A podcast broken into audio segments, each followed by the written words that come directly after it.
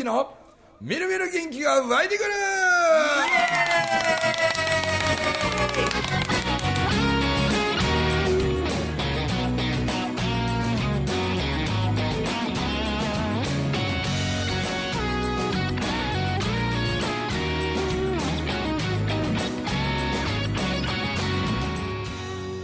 はい。おはようございます。おはようございます。おはようございまおはようございます。えー今回はちょっと宣伝はいいろいろしましょうか。まずねビリーさんのとこ企画の花山温泉。はい。和歌山す。はい。これは11月3日が一応メインなんですよね。そうですそうです。えー、と何周年55周年記念。花山温泉が、あこの間ね和歌山の人に、なんかちょっと久しぶりの人にちょっと別のところでパ会うて「お久しぶりですね」言うて、うんで「あそういや和歌山に花山温泉ってあんの知ってる?」言うたら「いやそら知ってるよ」知って有名なの?」それ有名よ」言うて、はいはいはいはでそこに55周年ということでビリーさんそこのねコンサルとかちょっと関わってるみたいで、い。は3日の日話させてもらってでまあちょっとあの何？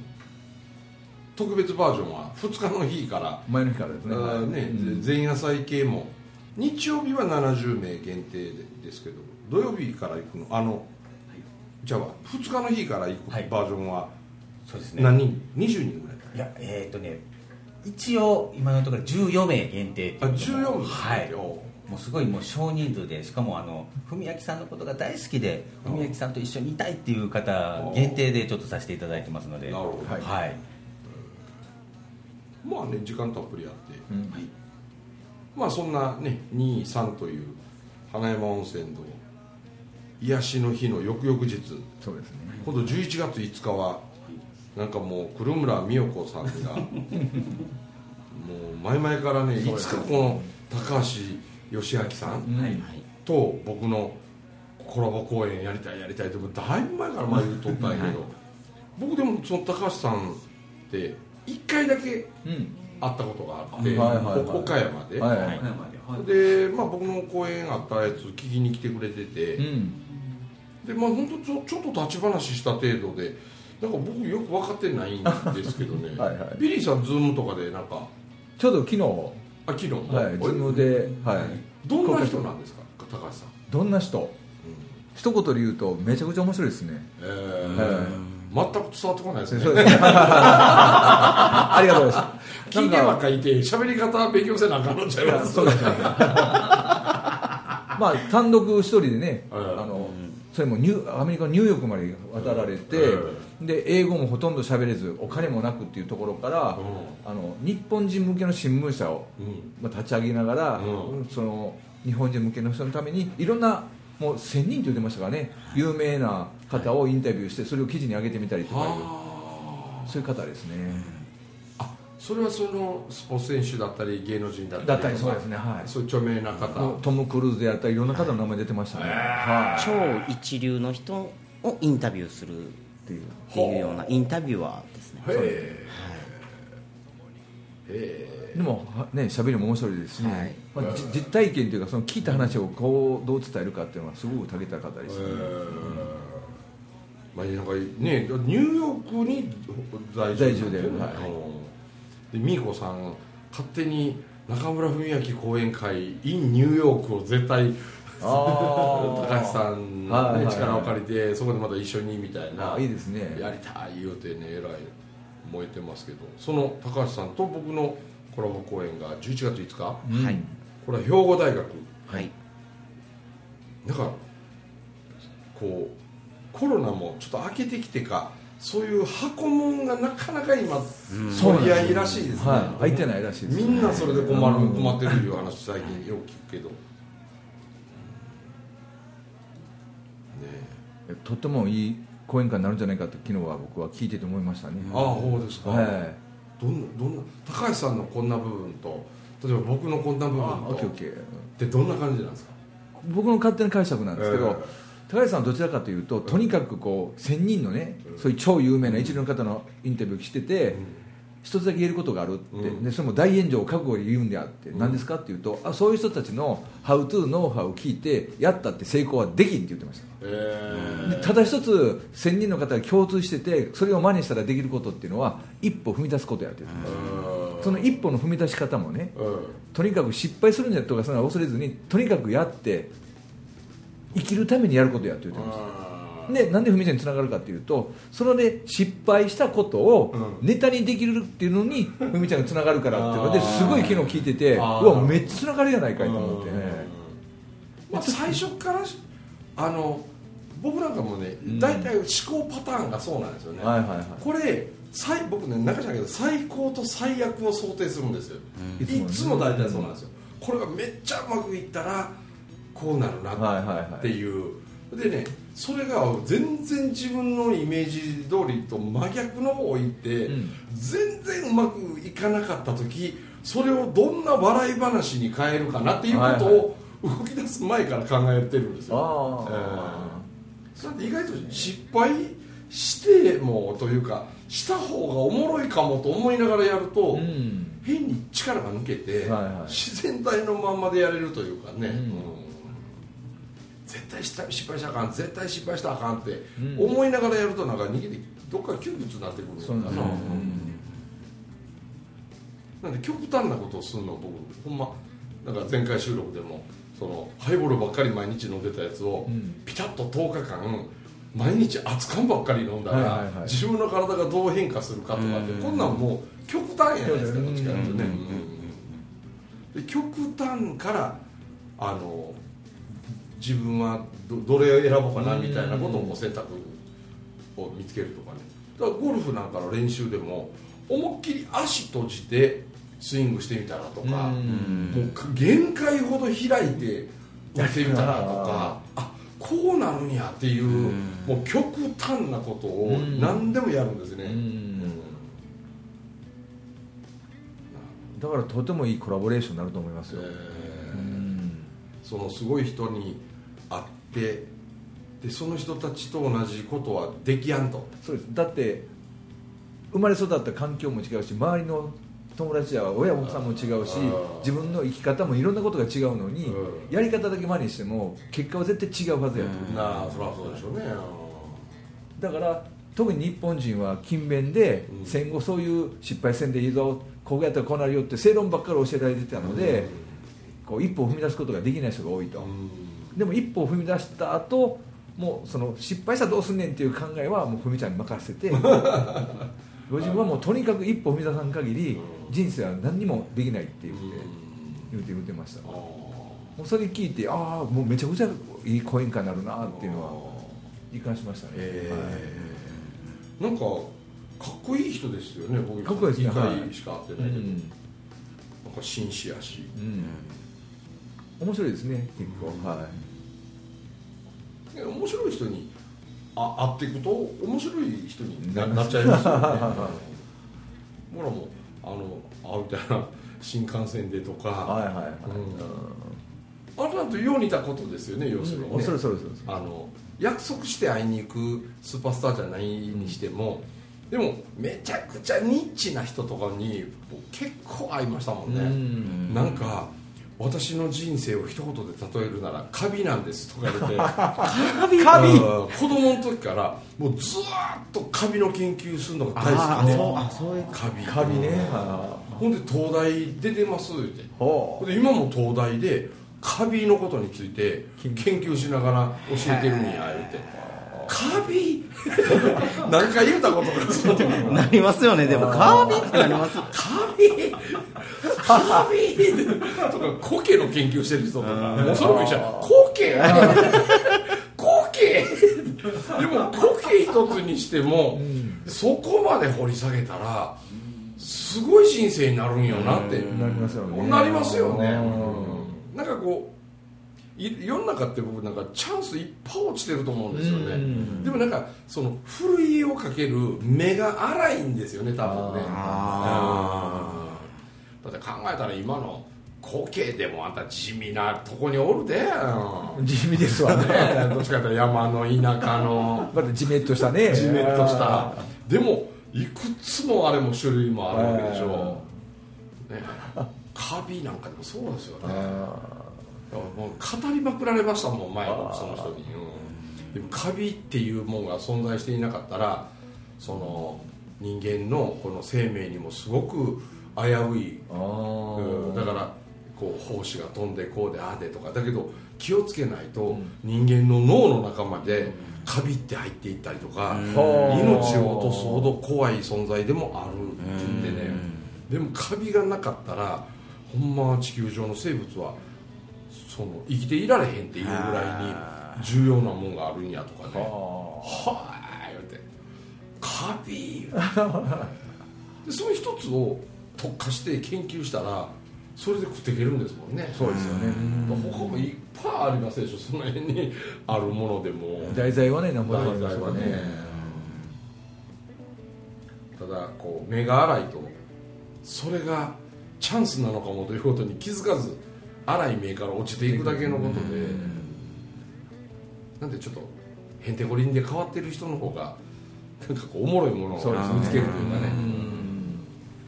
目の付けどころが違いますよねそういう人たちって。そうん。これこのテレビで見ててあのやたらあの昆虫食を世に広めようとしてる。昆虫から作るお茶とかさ、あ昆虫食がなんか未来を救っていくとか言うて、はいはもういもうその人はいち早くなのか。昆虫なんて昔からおるわけやけど、ね。まあ、食べようとあんまりせんかったもんをいかに美味しくでその体の栄養に取り込むすごいもんがあるんやっちゅうてね。それも語りまくってましたけどね中食べるってなかなか最初勇気いりますよね。いると思うわな。食べたことはありますか？イナゴとアリの缶詰。アリの缶缶詰詰は食べたことありますね。アリは食べたやろ俺子供の時あの野球の試合とかで弁当を持ってって蓋開けたらご飯のとこのり弁みたいになってて。食べたんですか？うんもうだハロてられへんから。意外とね一緒におるやつらの弁当もみんなのり弁になってて意外と甘いぞって言い始めて。でどれどれ言いながら食べてしたら結構口の中チコチコとかね噛まれたりしましたけどちょっとあの赤赤っぽいアリやあ赤っぽいあれだ。赤っぽい。当たり前のより食べるやろみたいな。そ そんなことは 僕らには外力ないない的ですよね。そうかな。けど昔はなんかハチコってねあのうちの母親とかよう食べてたっていう確かにねハチコね。ハチはいはい。ハチコハチコハチコ知らん？知らん。蜂のね幼虫みたいな。幼虫。甘いらしいわ。こんな例えば蜂によって数はいろいろ形ちゃうけど、こう例えばこうこうこんな感じのさあちょっとこう穴開いてるやん、はい。あの穴開いてる中からこうピンセットみたいなもんでこうやって引っ張り出したらこんな白いこのはい。ウジ虫の大きいやつみたいな、はい。穴がね出てくるねんそうそうそう。それをハチコっていうそう蜂子。へー。あれで魚釣りの餌してもうん。よう釣れるし、へ甘いらしいやっぱ蜂蜜の味するってことですか？じゃないですいやいやか僕は食べたことある。長野の人らは今でも食べるな。へハチノコねイナゴとか。うんイナゴえちょっと食べたイナゴは佃煮食べたことあります食べたことないですね。これ今昆虫食って言われてるのはあのコオロギのすりつぶした粉でしょ？粉ですよね。粉。うん。一回食べたことありますけど、まあ、よう分からへん。ままでもこれはだけど僕はもうええかなみたいな鰹節の粉や言うてね。嘘ついたら食べれるかもああ分かりますよだけど。あ味がやっぱ全然違う。うん。苦い感じですか？苦くはないけれどもなんかね知って食べてるからなんかやっぱりなんかうんってなります。うんって感じですね。知らんかったら分からんかもしれない。なんかあの中国からの観光客の人たちがセセミ？ああセミ食べるの？はいはいはセミを食べるがセミの幼虫を食べる。ああ幼虫かもしれない。なんかいセミ食べるやつやってましたね。東京かなんかでセミを取らないでくださいって言ってもやたらとってセミが全くおれへんなってってへいうぐらい根こそぎ取っていかれるらしい。あの方たち全部根こそぎですよね。なんだかんだ全部根こそぎですよね。やっぱり人間容器おるから。いける時はもう基本根こそぎなんでしょうね。だけど今のえこの間僕が静岡で喋ってるやつあのある話をしてるタイミングに、ビリーさんやたら反応しててほんまほんまその通りその通りみたいに、やたら反応してた。あの話僕意外といいんちゃうかなと思ってて、はいはいはい。あの中国。中国はいはい。あれいいとまあまあ中国の話になったからちょっと、いや別に中国の人にあの喧嘩売る話じゃないんだけど、い。やもっともの話あの、うん、あの放射線のあのはい処理水な、はいあれを海洋放出ってしてさ、ここまで科学的なデータを世界レベルで取って、でみんなにもう安心なんですということを証明してるにもかかわらず、まあ言うたら日本の海産物はもう全面輸入禁止みたいな、いやせっかくそうやって言ってくれるんやったらもう逆に、あのありがとうございますと。でこれからあの輸入再開ってもう言わないでほしい。うん。日本はもう中国にはあの海産物はもう輸出しませんって、なぜならばもう乱獲しすぎて取りすぎたりしてでそれであの海の生態系がもう完全におかしくなってきてる、まあ、ただでさえ温暖化の影響も受けてる。だけど考えたらあの魚なんてあの例えばねビリーさんとかあれか。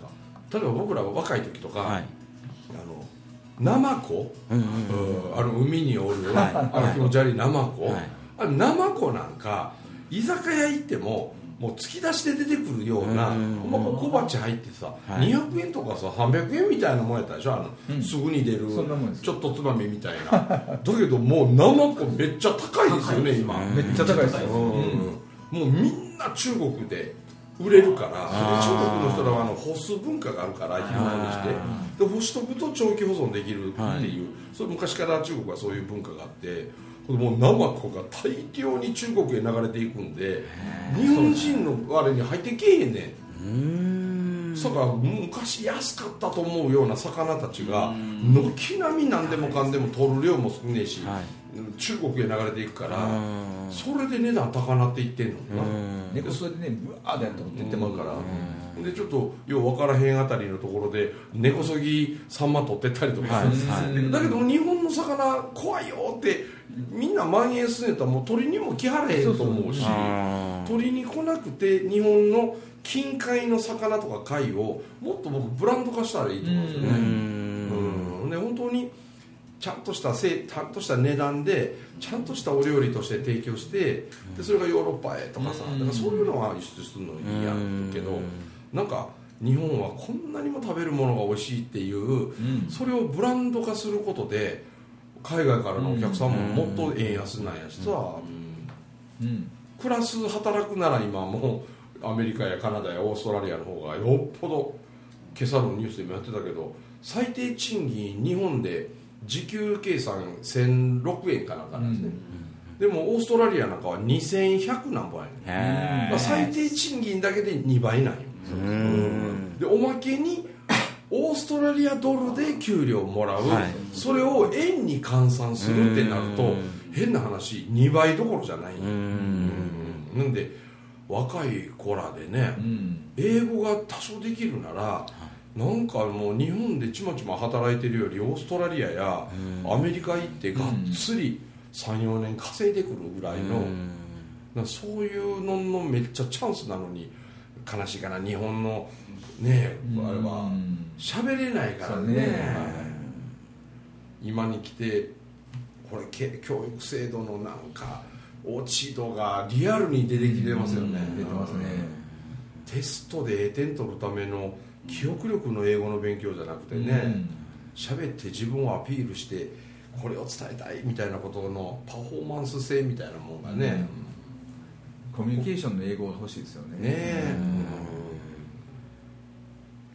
もう今からでもねすぐにでもなさればいいのにね、でも日本語でもこうコミュニケーションが取れない子も結構増えてはきてるじゃないですか。うん。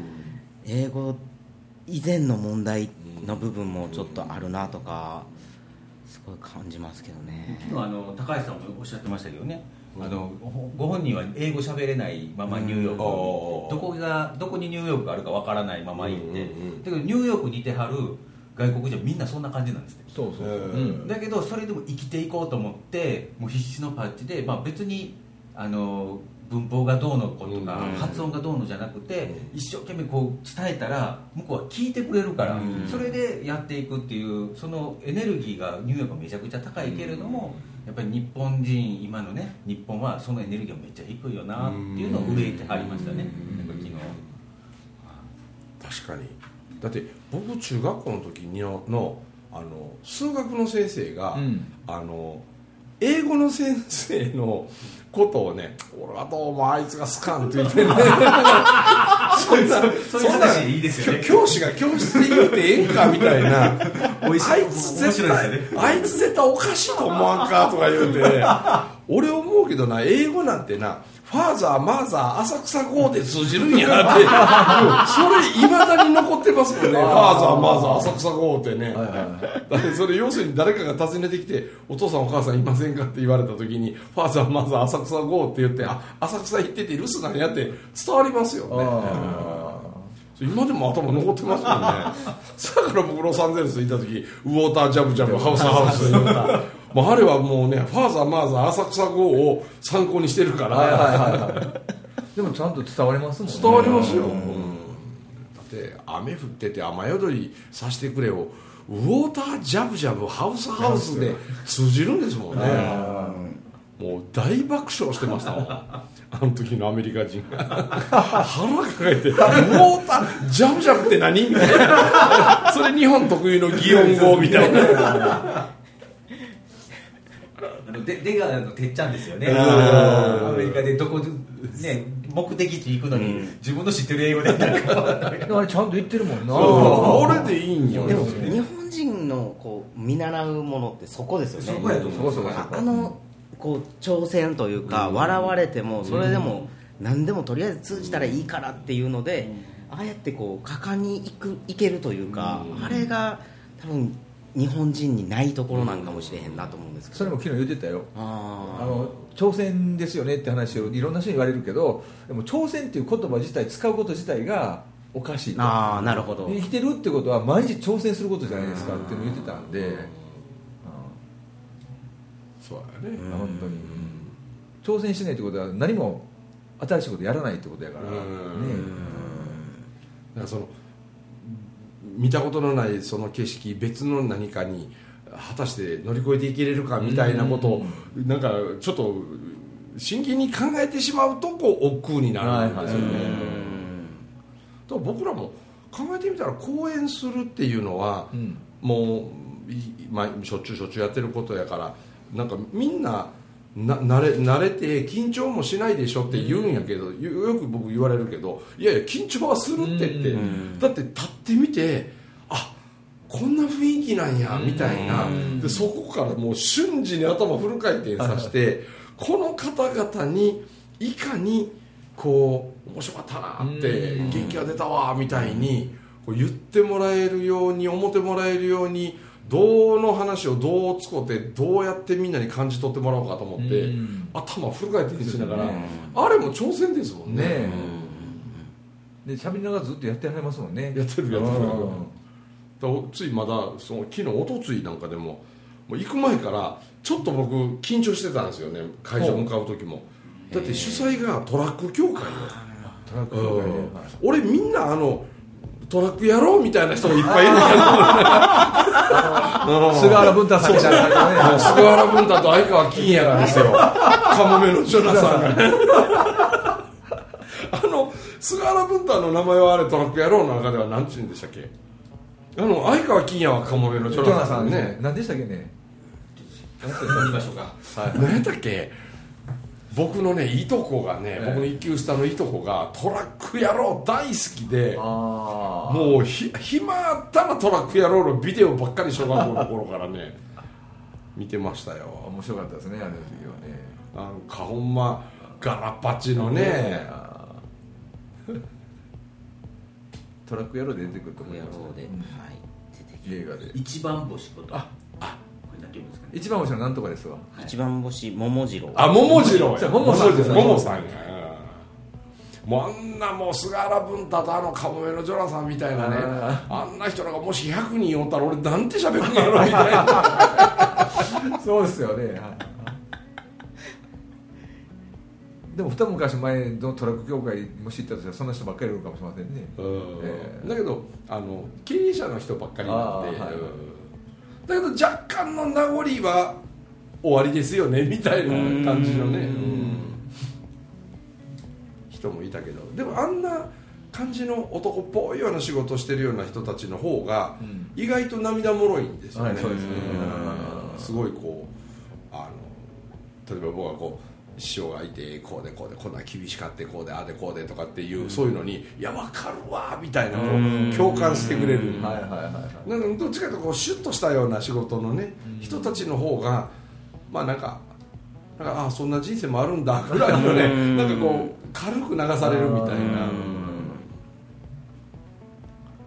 だからあの工務店の、えー安全大会とかのついでに公演とかね。でそうするとこっちは車械屋さんたち こっちは大工さんたちこっちはペンキ屋さんたちみたいなもうまさに職人っていう人らばっかりのところとかは僕は意外と喋りやすいんですよね。あんな人のあの方がなもうみんな涙もろい。でこう感情をあらわに出す。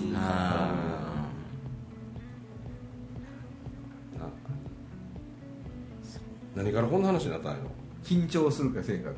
ああそうやったあ挑戦から。挑戦挑戦はいはね。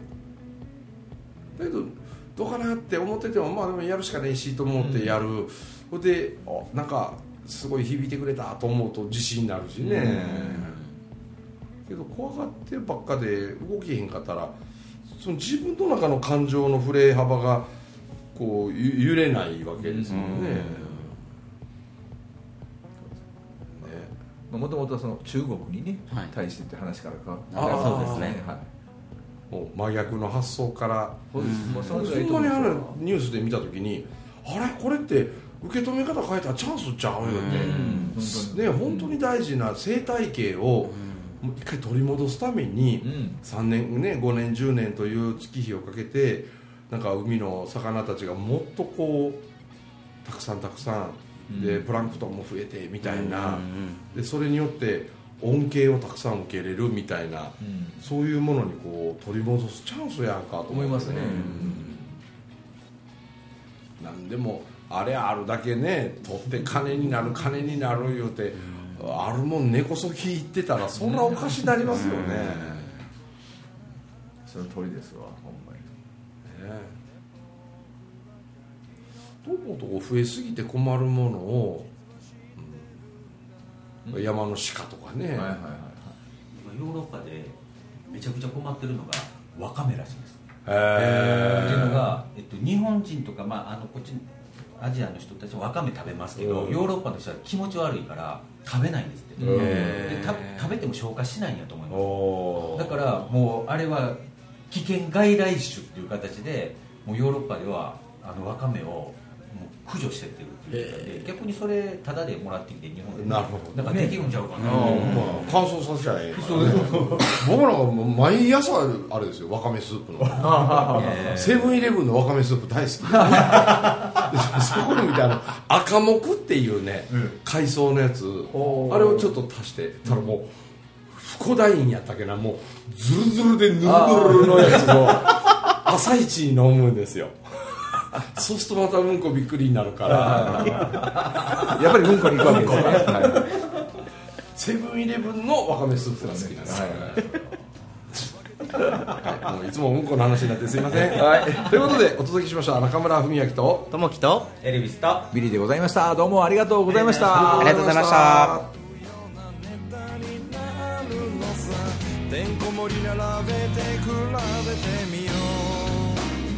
どっちが面白いか競争だ。